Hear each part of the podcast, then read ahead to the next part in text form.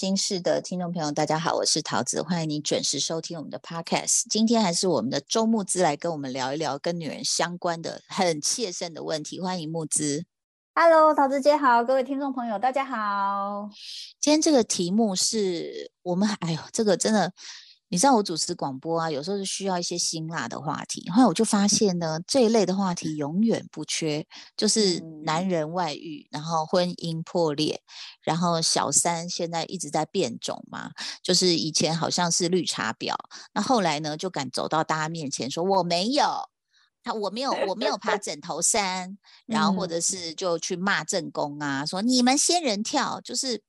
非常的呃有自己的这个气场，所以我觉得这个剧本一直在改写哦，角色一直在那个晋级的小三哦，晋级的正宫都有哦。那这个其实今天木之想要跟我们聊的是比较 focus 在婚姻外遇的哪一个部分呢？我其实今天想跟大家分享的东西是说，当就是如果伴侣之间出现外遇这个状态，到底还有没有办法继续往下走啊？你你你有看过成功的往下走？你有 看过成功的例子吗？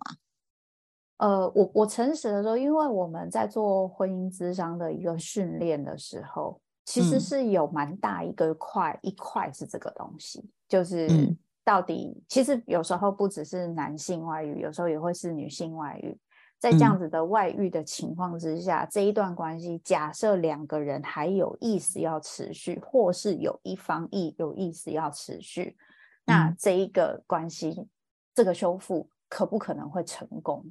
就是这件事情，我们其实常常常会需要面对跟处理。这种状况其实蛮常发生。你们你们在业界有没有数字？就是说，呃，一方外遇之后，然后这个婚姻还能够继续呃下去的有百分之多少？然后就破裂的，不管三年五年破裂了，最后还是走不到一起的有多少？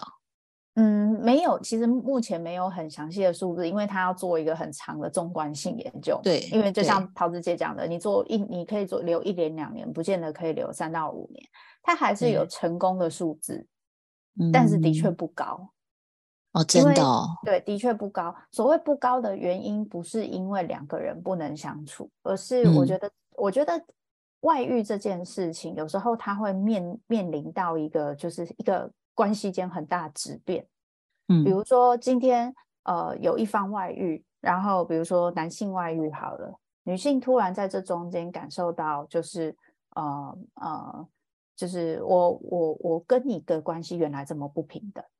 就是我跟你的关系其实原来我是没有自己的经济能力，我其实是没有办法可以怎么样怎么样，所以今天你外遇我什么都不能做。可是要有这样的意识，开始愿意去培养，然后开始去努力。我现在讲说那个婚姻可以留着，留着的数字可能蛮高的，可是两个人感情有没有修复那是一回事。因为有时候在在在婚姻状态里面，如果在面对外遇状状况，没有马上决定就是要分开，有一种可能性是因为两个人后来有一些有有一些共识，愿意再持续；还有一个原因可能是因为就是孩子还很小，就是这个也是一个很大的原因。然后还有一个原因是因为呃，比如说我我今天其实发现我离开你，我没有经济能力，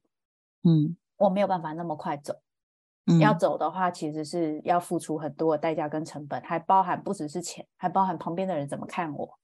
嗯，然后我我身为如果是女性要分开的话，我身为一个女性，我可能会有很多就是。就是别人对我的一些贴的标签啊，那个爸爸妈妈，哎呦啊，那隔壁邻居有讲啊，您咋不给最近那下家嗲嗲嗲登来，就是这种，就是也会有这种状况，对，所以其实这一类的东西多半都还是会影响这个婚姻这个契约是否持续，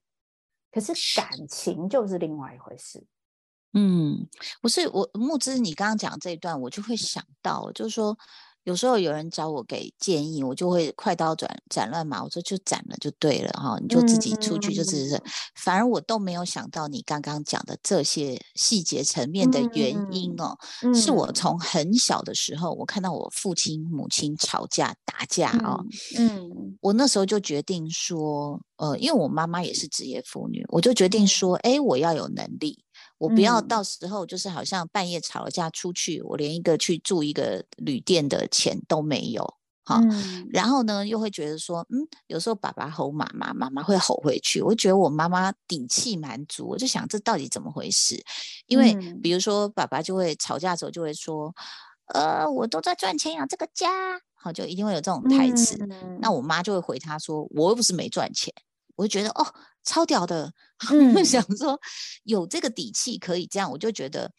嗯，比比如说自己拿到第一份薪水，然后可以去买一个什么小礼物给自己的时候，我就觉得啊，这个好重要。所以，我我私底下有有时候在看我自己的时候，我就想，我是不是一个很势利眼的女人呐？我是不是 就觉得这个钱我也要赚，那个钱我也要赚？哦，赚了赶快让自己有好生活。后来就发现说，其实这个这个也是一种呃，我们必须要有的能力，是因为。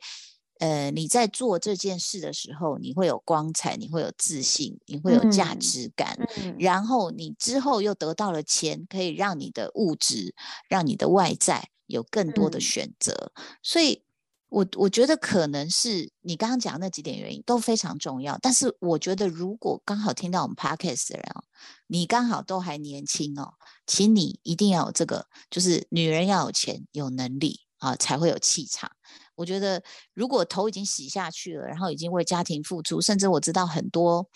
我们看到的成功人士，我讲的是男人哦，他的另外一半呢，过去比他还成功，但是为了家庭，然后男人比较传统，就说：“哎，你辞职嘛，不然我来养家。”那女生都不好意思从鼻孔笑出来说：“ 老娘赚的钱 比你多，哎，为什么要我辞职啊？”那可是。很多的委屈就是这样子产生，就是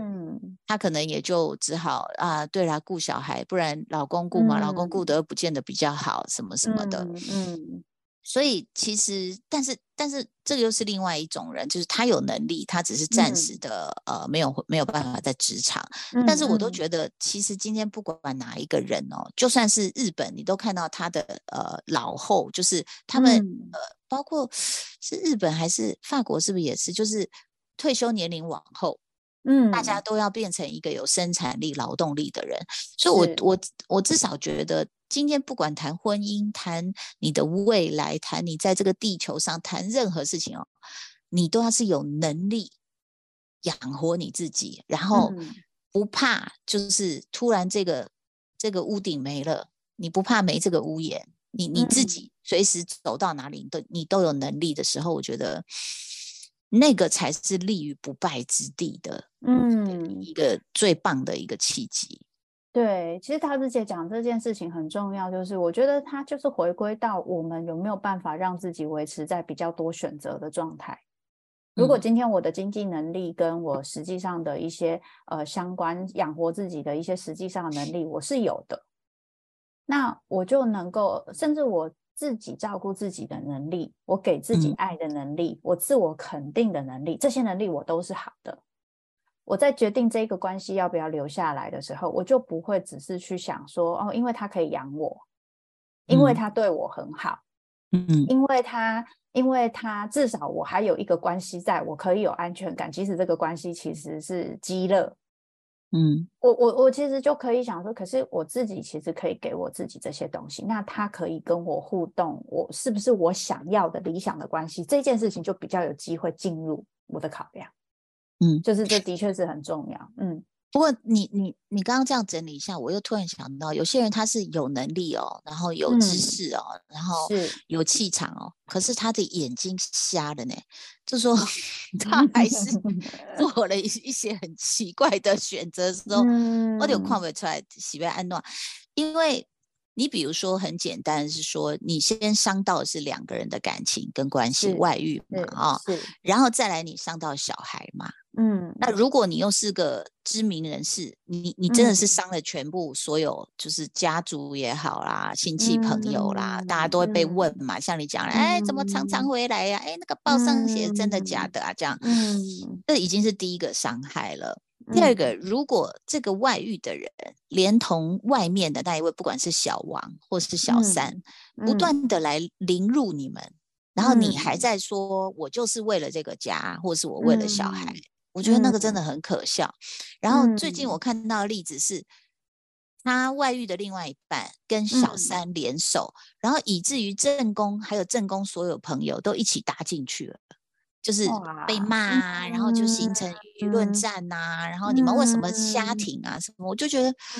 哎呦，我的天呐！就是，嗯，我我自己会，如果是我，我是那个正宫，我就会回过来看，说不对啊，这叫这叫赔了老公又折兵啊。而且老公完全就是没有在替我和我的朋友想，他到最后一刻还是为了自己的尊严面子，然后去做一些不实的口供，嗯，或者是跟小三跟外面的人去串通，哦，我们两个来那个套一下口供哦，哈，我们俩一定要讲一样哦，我的。妈呀，我觉得到这里就真的切掉了，真的一定要切掉，因为这个人他是为了自己。第一开始是为了他的鸡鸡，哦，他为了他的性欲，然后他就出去了，他根本没有管你们什么母啊、子啊、女啊，没有。嗯。第二个，他连你的关系，他就这么讲，你你觉得你这个男人这样讲，有人会信吗？嗯。他不管哦。嗯。他就是。你你跟你的朋友一起聊 Loki，他也不管这个风险哦，嗯，甚至老婆是愿意原谅他，说回头是岸，他还是跟小三在套口供的时候，我整个已经 我觉得，嗯，你觉得呢？木之就是你看到的可能更细腻，有更多细节，我看到的我是真的觉得说不对了，这个人我们不管这个出轨是男或女，嗯，他完全没有在考虑你耶，嗯。我觉得桃子姐在讲这个这一个过程中，我在我在想象那个过程，我觉得那个对于就是就是另一半来说，真的是一个很大的伤害。所以这也是为什么我们在谈外遇这一件事情，就是说这个修复关系这件事情，会有很多人觉得不可思议，或者是有什么好修复的，就是就赶快切砍砍掉重练。我我我觉得会有。会，我觉得像这一些伤害，它是一定存在，而且它必须要被承认。可是我觉得重重点真的还是回到关系本身的的，因为他们两就是，比如说以一对夫妻来说，或一个伴一对伴侣来说，他们为什么会决定最后要走修复关系？我讲的就是一般的智商状态，他为什么决定要走外遇修复这一段？嗯，绝对有一个理由。嗯，那个理由就是，如果两个人都想走，绝对有一个理由。那就是他们之间有东西还放不下，就是他们也许很长的感情，或是或是也有可能就是他们没有意识到，这可能是经济什么，但是他说服自己其实是因为感情，因为婚姻，因为小孩，他们可能说服一些理由都有可能，就是他，但是他们之间一定有东西放不下，所以他们决定要来做智商。嗯嗯，那那在遇到这个状态的时候，去帮助他们厘清到底是什么东西放不下。然后那个放不下的东西，究竟是他们现在现实生活中经历的这些，还是其实是他过去曾经经历过，但现在其实已经没有的这些，也很重要。嗯，我这样讲起来很像很玄，对不对？就是想象一下，假设你以前，我用女生来举例，你以前就是你的老公 长得就跟就是跟这个什么韩星一样，欧巴一样帅，然后你一直觉得那样很帅。然后呢？结果你现在呢？那个欧巴已经变成就是两倍欧巴，然后你就想说，已经变我跟他对从欧巴 变成欧罗肥，然后呢，你就一直想象说，没关系，有一天他总有一天会变成以前那个欧巴的，所以我可以等。我用这个东西当然是一个很肤浅的例子，可是我的意思是我我们有时候会可以愿意留在一个关系里，可能会跟。我们自己还有一些在追求的，而曾经经验过的那个很棒的感觉有关。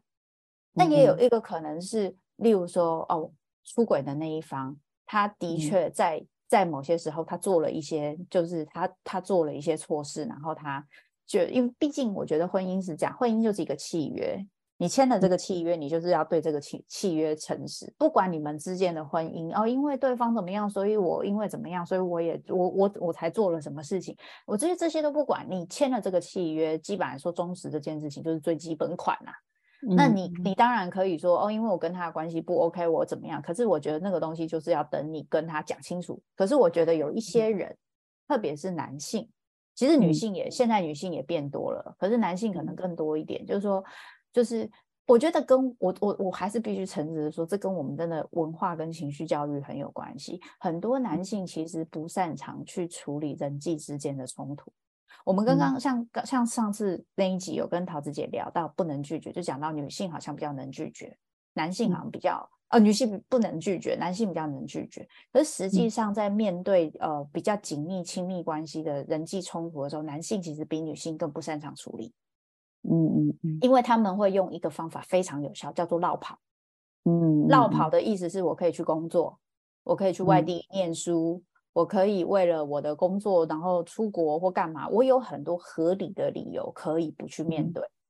所以，当今天我们最亲密的关系出现问题的时候，或是我个人的自信、自尊，或是任何的原因出现问题的时候，其实我不知道怎么处理，我直接向外找方法，就是我外遇是一个方法，投入工作其实也是一个方法。很多人，很多女性就觉得她是隐性单亲，就是她老公。你不能说她外遇，可是她就是不回家，或是她就是因为工作，她就是不会，她真的没有外遇，可是她是外遇对象是她的工作，那这样算不算？就是在这个过程中，你就会发现很多人在面对自己在婚姻人际冲突跟自己不满足或亲密感没有办法，就是他不习惯亲密感，他不知道怎么处理这个事情，他会外化这些问题，然后直接用一个逃避的方式，所以有一些人会喝酒，有些人会去赌博。有些人会去买东西，有些人会工作，有些人会外遇，这一类型的东西，它其实某方面都是类似的处理方式。然后，所以我就嗯嗯，对他之前先讲，嗯，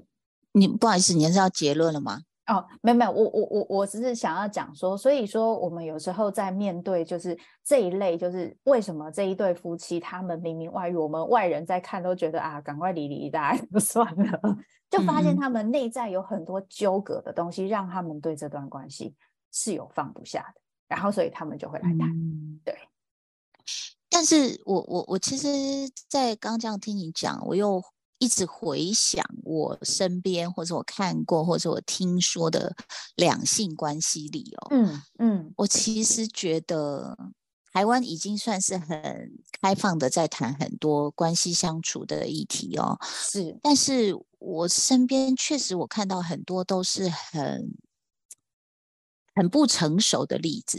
所谓的不成熟，就是不是包括我自己，我可能也要到三十好几以后结婚了，我也不见得成熟，可能是有了小孩之后，我慢慢懂得说自己的个性要改，怎么跟别人相处，然后怎么去体谅家人、体谅老公等等我觉得都是在做中学。那更不要说，我都是我觉得我算是一个相对程度是开放的女生，我可以去学，我可以去讨论等等。那我真的身边看到太多保守的男男女女哦，我觉得那个他一辈子可能到结婚，就是你说没有高潮的一定也很多。因为我刚好前一阵子看了一部那个呃艾玛汤普逊演的，他是翻成《高潮速成班》，好像。他讲的就是一个英国的，她是一个教宗教的很保守的女老师，结果呢，在她老公去世之后，她就。直接就去去找买春，找了一一只鸭，一个男妓，很帅的一个男生。嗯，然后他当然一开始是很紧绷，就会一直跟他讲，他说我不是这样的人，只是我怎样怎样。然后那个呃很有经验的男妓就一直帮他按摩，然后说没关系，你放松，那我们先聊天。然后他才知道说这个女人。原来她她自己就讲，他说我跟我老公做爱从来没有高潮，然后我就看到这个这个主题，我想说哈，英国人有百分之多少是这样的人？后来又想一想，其实英国或许也有相对保守的这样的一个夫妻关系跟家庭这样，那所以这个老师在他自己呃。自己的婚姻生活里面从来没有得到性高潮，那嗯呃，她也好像谈起她老公也觉得就是也没什么好聊的这样。然后呢，她过去的教学他就会女同学只要裙子短一点，或是聊到那个话题，她就说就是 shame on you，你们都很不要脸，丢脸死了，怎么可以聊这个话题？嗯，那到她自己去做出这这样的事情，让她去探索自己的身体的时候，得到那些乐趣的时候，她觉得很不一样，所以她就推荐给她身边的一些姐妹们说：“你们可以来找 这个男岛相保。那 所以我的意思，当然不是说叫女性都去找鸭这样子，或找什么公关，不是，而是说有多少人是这样蹉跎？你都不要说跟别人相处，你跟你自己，你都还不了解你自己的感情，你需要什么？还是你只是到了适婚年龄，随便抓住一个人，赶快结婚，然后。对，然后那那对方是什么个性，相处起来是怎样，或者是像你刚刚讲，有些人就是婚姻已经摆烂了，我就摆在那里烂掉。那其他人对手也觉得没关系啊，你摆烂，我我走出去，我还是叫我还是叫李太太，我还是叫王太太啊，我只要这个身份就好。所以，对感情这条路，包括自身的感情和你跟别人相处的那个感情跟关系，我觉得。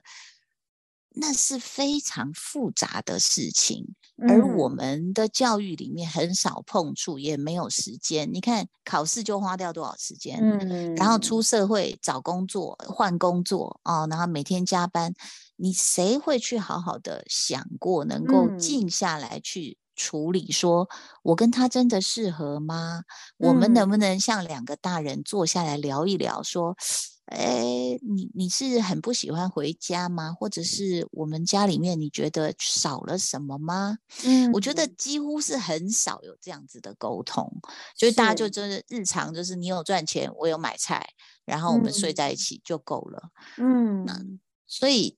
我觉得后面衍生的问题哦，几乎是比如说大家离过婚或失过恋之后，你才开始去梳理这些事情。那你要梳到自己。那又不知道几岁以后，你通常都在输别人呐，真的真的真的真的，都是他不 好，都是他不对。你看看我怎么怎么了，什么什么付出多少？对，所以我觉得感情这门课哦，像我很多年前的时候去清大演讲的时候，他们说哎，觉得大学生需要，后来慢慢都有开这样的课。但是我觉得他又不是表面的教你一些什么把妹、怎么分手啊，怎么怎么认识自己身体。其实它是一个人生哲学的问题，耶。是。那我我觉得比比如说德国的教育，他们出了很多的哲学家、思想家。其实他们从教育里面，我觉得就是不会认为说所谓的哲学是冷僻生硬，大家不应该学，而是从小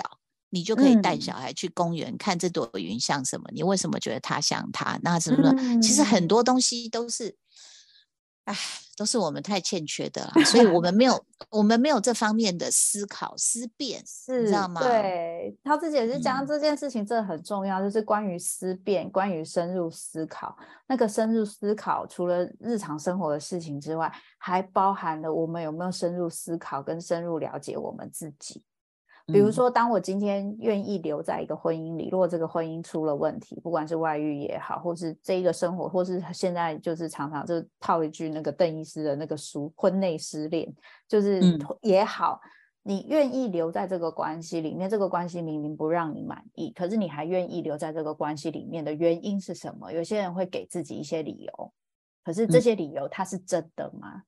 我们有的时候会想要就是理想化自己的理由，那是很正常的，因为那会让我觉得比较安全。比如说今天我我我我面对会跟先生不停的吵架，他可能会酗酒，会打我或怎么样。可是呢，我告诉自己，我留在婚姻里面，因为我为了我的三个小孩，或是四个小孩，或是五个小孩。可是问题是，你的小孩每一个都希望你赶快离婚，因为他们也受不了爸爸这个状况。他们甚至可能已经开始在讨论，妈妈如果离婚的话，你觉得我们应该住哪里好啊，或者是什么的？可是，可是你的，你你以为你在为了小孩，可是你却也没有可能没有诚实的面对。或许我还害怕，包含我有没有自己的经济能力？嗯，我要把小孩都带着吗？这三个小孩如果都要我带着，我可能需要有很很强大的经济能力。然后呢，还有就是我能不能面对今天我是一个就是离婚之后带着三个小孩，别人怎么看我的这个女性的标签？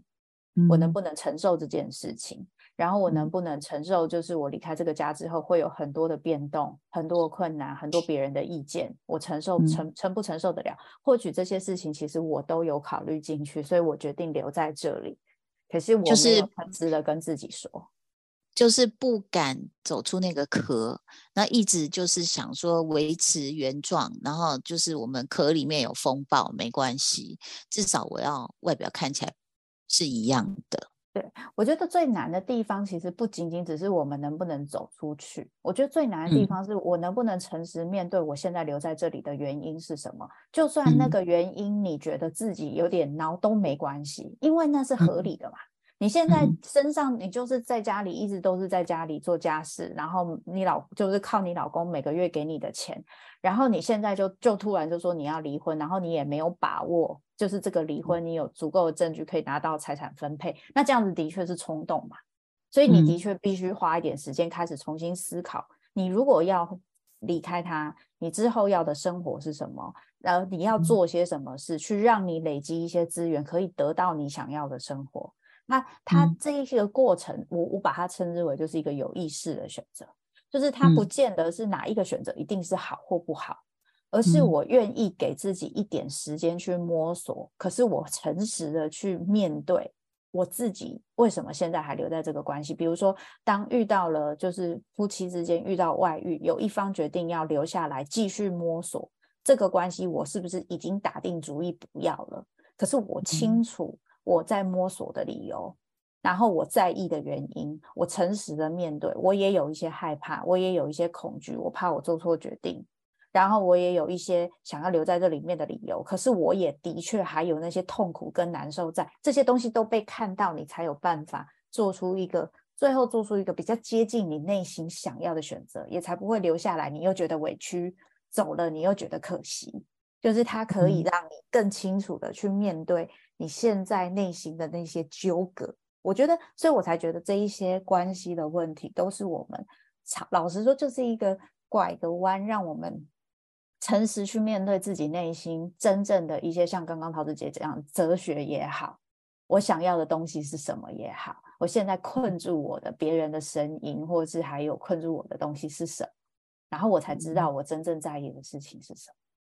嗯，不过其实我我想关系的问题有时候会是比较复杂，而且两方的个性或是面对的态度不一样，也会是很大的变数。那其中有一个就是说，呃，你说大家愿意走到婚姻智商是至少都还有心，如果两方都愿意，我觉得可能机会蛮大。但如果一个是被硬拖来的，可能机会稍微 稍微小一点。但是还有一种状况就是原配。愿意原谅老公，然后很宽容啊，就是嗯宽大。那但是那个人他真的愿意被原谅吗？你知道这这有时候是有关自尊的问题嘛？是，是我在你面前，我永远抬不起头。哎，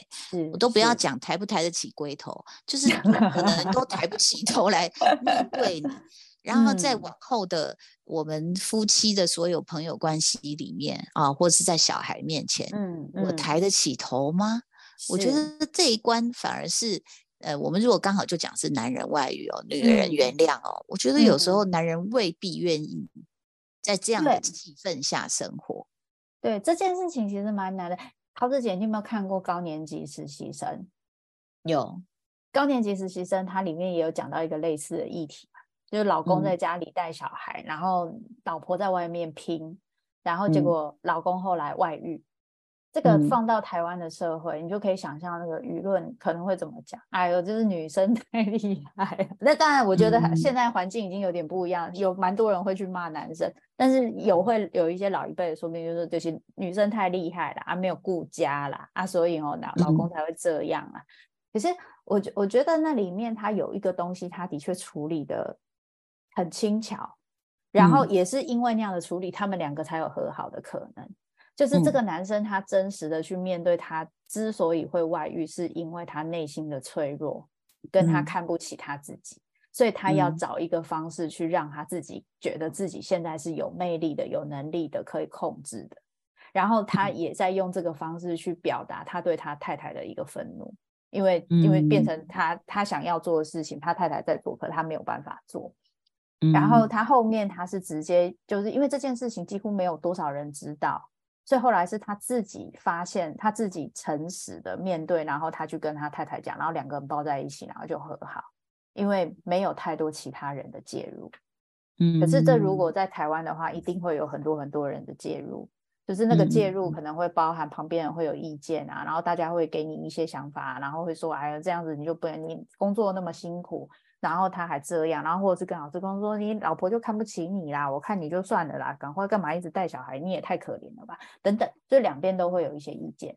所以，我我觉得在关系里面最困难的地方，就是我觉得要摒除掉那些旁边的意见，吼，嗯，然后去面对自己真实的内心跟心情，想想想要什么。很不容易，然后再加上刚刚桃子姐讲的那个真实内心的心情，比如说这个男生他还必须面对我可能是千古罪人，嗯，我永远都要带着那一个我可能是千古罪人，你是不是觉得我是千古罪人？我是不是稍微怎么样一下，我就要抱着那个十字架，然后我跟你是不是就不能自在的相处？所以的确也会有一些，就是就是外遇，他的确就是离婚最大的原因之一，因为对于对于就是被外遇的那一方。他可能也会想砍掉重练，而对于外遇的这方，砍掉重练有时候对他也比较轻松，因为就像陶子姐讲的，他如果他今天要留下来，说不定他要走千古罪人，除非他太太愿意相忍为国，就是他就变成是一个，也许他在经济上跟他太太真的有很大的落差，然后然后太太愿意就是好算了，我就是我就是我就是经济上生活上我可以过，我不管你了，类似这种的，那这个婚姻就比较能够。继续下去，可是他再再下去，也就是那个契约嘛，就不是感情嘛。所以，我我觉得那个要面对那个别人的声音，不只是外界实际上有的，还有包含我内在